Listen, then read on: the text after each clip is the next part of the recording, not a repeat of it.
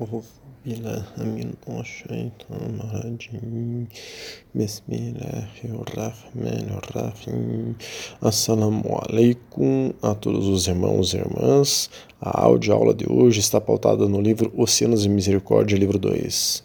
Sheikh Nazim diz: Nosso Gran Sheikh, se referindo a Sheikh Abdul El-Faiz Dagestani, falecido em 1973, está perguntando: Quem pode entender?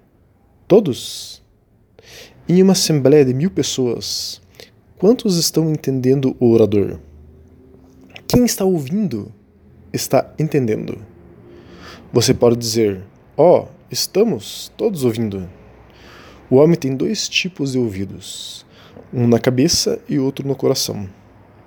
O primeiro só escuta com a cabeça, de fato não está escutando. O entendimento está no coração. Se o seu coração está em ação, você pode ouvir. Então, esta é a passagem de hoje. Nós temos estudos sobre as camadas do nafs, da alma. Quem quiser pode solicitar esse estudo e todos os estudos que nós mencionarmos, e outros que estão relacionados com esse tema. O estudo sobre as camadas do nafs, da alma, é, estão baseados no Corão, na Sunna, em ulemas, em sábios sunitas tradicionais da antiguidade, que nos mostram que temos sentidos exteriores, os cinco sentidos, né? mas temos também sentidos interiores, que podem se abrir e podem nos trazer outros tipos de informações e podem absorver outros tipos de impressões da realidade. Há a visão exterior e a visão do coração. Há o ouvido que está na cabeça e existe o ouvido que está no coração. Há o tato que está nas mãos, no nosso corpo, e existe o tato que está no coração, e assim por diante. Esses sentidos interiores nos abrem para uma compreensão mais profunda da realidade que nos cerca e nos traz informações do mundo celestial. Temos tudo sobre o que é o mundo celestial. Tem um artigo muito interessante que trata sobre o olho do coração. Diz que há os nossos dois olhos da cabeça, mas que existem também dois olhos dentro do coração. O artigo que estou mencionando aqui foi publicado num grupo de muçulmanos da Espanha. Não tem autor identificado, mas traz informações que podem trazer um paralelo com o nosso estudo de hoje, para que possamos entender o que Shirnazin quis transmitir aqui nessa passagem. Então traremos um pouco desse artigo aqui, que é grande, mas tomaremos algumas partes dele para tentarmos entender o que é o ouvido do coração. Trago aqui só uma síntese desse artigo e às vezes o explico com minhas palavras. Então vamos ao estudo de hoje. Há uma luz, Nur, nós temos sobre a luz dela, né? Que Allah subhanahu wa ta'ala deposita, Deus glorioso exaltado, deposita no coração do homem e que lhe permite ver e entender o que está além das formas. Essa luz está relacionada com o iman, fé. Nós temos vários estudos sobre a fé. E nos traz a sensibilidade e a habilidade do coração para reconhecer Allah subhanahu wa ta'ala. Quem se conecta com essa luz interior abre esses sentidos interiores e o artigo diz que há três condições para que esses sentidos interiores se abram. Primeira condição, o despertar. Esse despertar espiritual foi definido como o sobressalto do coração em meio ao terror que se produz nele, ao sair do sono dos negligentes. Então nós temos sobre o despertar espiritual. Continuando, o ser humano vive imerso no torpor da negligência, o descuido, a desatenção, o esquecimento, a indolência, o desleixo. O homem vive agitado em meio à insignificância de seus desejos e suas esperanças, e na inconsciência do transcurso do tempo e da falta de sentido de sua rotina, imerso em mentiras e autoenganos, em sem saber e sem saber onde está esta inércia, perdão, lhe conduzirá. Nem percebe o dano que lhe provoca, nem a destruição que o condena. O profeta Muhammad anunciou essa situação interior dando-lhes nomes tangíveis. Mas o homem não se dá conta dessa realidade interior. Quando a pessoa despertar, perceber que é assim, perceber que está neste estado de auto-engano, será como que aquele que descobre esta inconsistência de sua realidade. Ao mesmo tempo, é, descobre também, dentro do seu próprio sono, que isso está relacionado à pouca percepção que a pessoa realmente tem de Allah subhanahu wa ta'ala. E uma porta, a pessoa percebe também, então, com isso, uma porta para sair desse estado, pois o choque ao se dar conta que vive assim já produz o um antídoto para sair desse estado de torpor e começar a ver a realidade como ela é, começar a despertar seus sentidos interiores, a ouvir como seu, com o seu ouvido do coração. O que nós não costumamos aceitar é que nós estamos entre aqueles que estão nesse estado de sono. Estamos vivendo como que dormindo. Você está ouvindo isso e eu que estou falando isso costumamos negar essa realidade. Nós estamos dormindo. E este negar que estamos no estado de sono é uma das coisas que nos mantém dormidos. Ao ver tudo isso e a encarar de frente, começamos a despertar. Essa é a primeira condição para que os sentidos internos se abram. A segunda condição é a resolução. Isso se relaciona, se relaciona com os esforços, esforços espirituais. Né? Nós temos estudo sobre isso.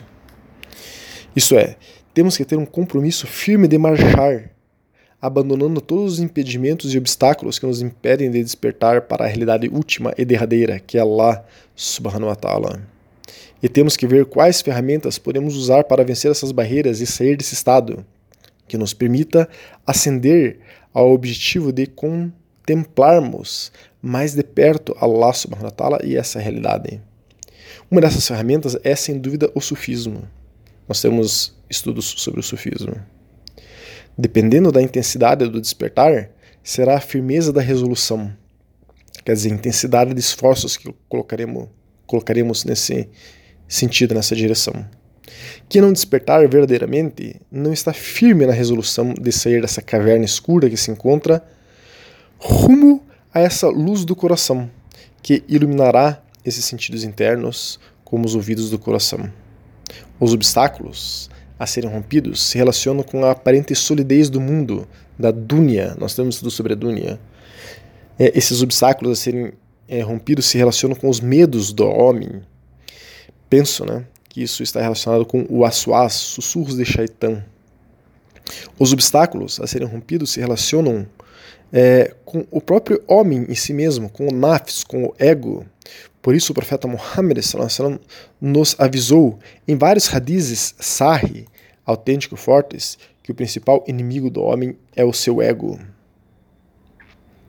A grande ferramenta que auxilia nesse despertar, neste romper essas barreiras mencionadas, é a ajuda que nos vem de Allah subhanahu wa ta'ala mesmo. É a revelação, o caminho, a Sharia, a lei islâmica, temos estudos sobre isso que nos é descrito.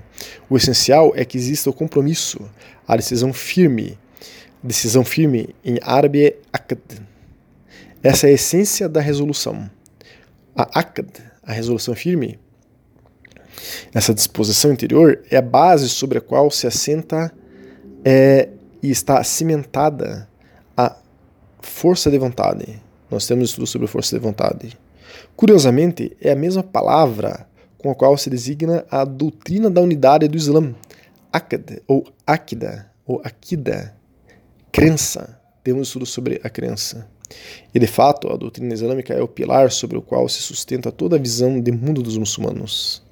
Se a pessoa consegue introjetar dentro de si, em cada átomo do seu comportamento, a correta visão de mundo, ocorrerá dentro de si o desenvolvimento do Islã como vida. Na realidade, ocorre que os ensinos do Islã se assentam no coração e se convertem no estupim de nosso despertar e a resolução que nos põe em marcha rumo à nova realidade. Aqui vem as intuições que irão tomando forma. Nós temos tudo sobre as intuições. Essa é uma etapa indispensável para que, por último, se abra os sentidos interiores que repousam no nosso coração. Nós temos vários estudos sobre o coração.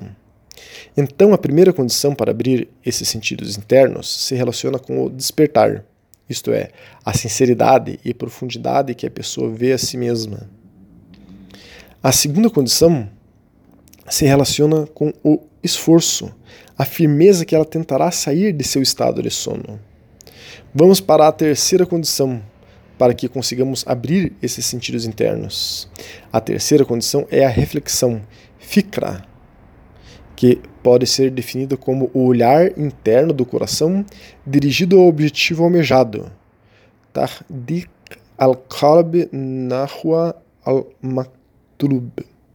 O objetivo almejado, maktub, é Allah subhanahu wa ta'ala. Ele que é a verdade criadora, a realidade última que buscamos. É ele que acende no coração do buscador a necessidade de iniciar sua peregrinação, porque ele encaminha quem ele quer e desencaminha quem ele quer. Sobre a, a reflexão, sobre meditação, sobre, é, digamos assim, é, o olhar interno do coração dirigido a Allah, seria uma meditação dirigida a Allah subhanahu wa ta'ala, ou, em outras palavras, fikra, ou tafakur, temos um estudo também sobre isso. Essa reflexão, ou um esforço de sustentar os pensamentos direcionados para Allah subhanahu wa ta'ala, é uma forma de chegar à sua imensidão. Observar com o coração é o que abre esse olho interior o qual chamamos de basira. Consiste no empenho em ver o que há por detrás das formas, por meio de nossa razão mais íntima e privada, inspirada com o desejo do qual só o coração é capaz. Promove em nós, assim, né, uma faculdade para sabermos mais sobre a realidade última e enxergarmos o que há além da superfície. É, vivemos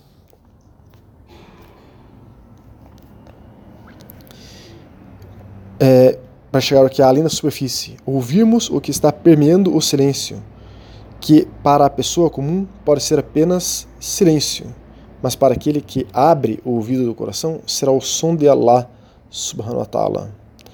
Estas são as condições para se abrir os sentidos interiores. Podemos quando isso se passa, ouvir Allah subhanahu wa ta'ala, distinguir o que ele nos inspira. Nós temos estudo sobre inspiração. Podemos abrir a visão interior, que foi chamada nesse artigo de Basira, que é uma luz que ilumina é, o coração é, e o direciona para uma realidade que não é visível ao olho exterior, que se chama Basara algo que vai além do que está forjado essa realidade que percebemos e que aponta para além do instante passageiro. Em tudo isso há uma promessa, wad, e uma crença, waid, anunciadas pelo profeta Muhammad que é a promessa de plenitude e a ameaça do tormento. São o paraíso, Jannah, e o fogo, Nar. Do primeiro a gozo para os que se alinharam, aliaram ou alinharam a Allah subhanahu wa ta'ala, os aulia lá, os amigos íntimos de Allah, que temos estudos sobre isso também. E no segundo, a dor para os que se afastaram dele. Eles são chamados de Ada, ou os distantes, os abandonados pelo torpor da negligência. Este universo do mais além, Ahira, temos o sobre Ahira, é, na eternidade, o pano de fundo da realidade imediata, a realidade que vemos. É a verdade vista com os olhos da sagacidade do coração. Sua estrutura é tão simples quanto cada momento que vive o ser humano.